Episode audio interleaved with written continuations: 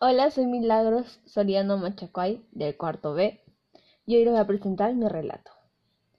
que se llama Mi experiencia con Vasco.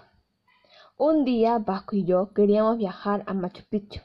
y a la India, pero vimos que se acerca la fiesta de Cruz de Mayo, así que viajamos para allá y recordamos que se acerca mi cumple, ya que es el 5 de septiembre de 2005, y en eso vimos un polo que nos gustó y escuchamos en la tienda a alguien que le llamaban escaldada y nos causó mucha risa.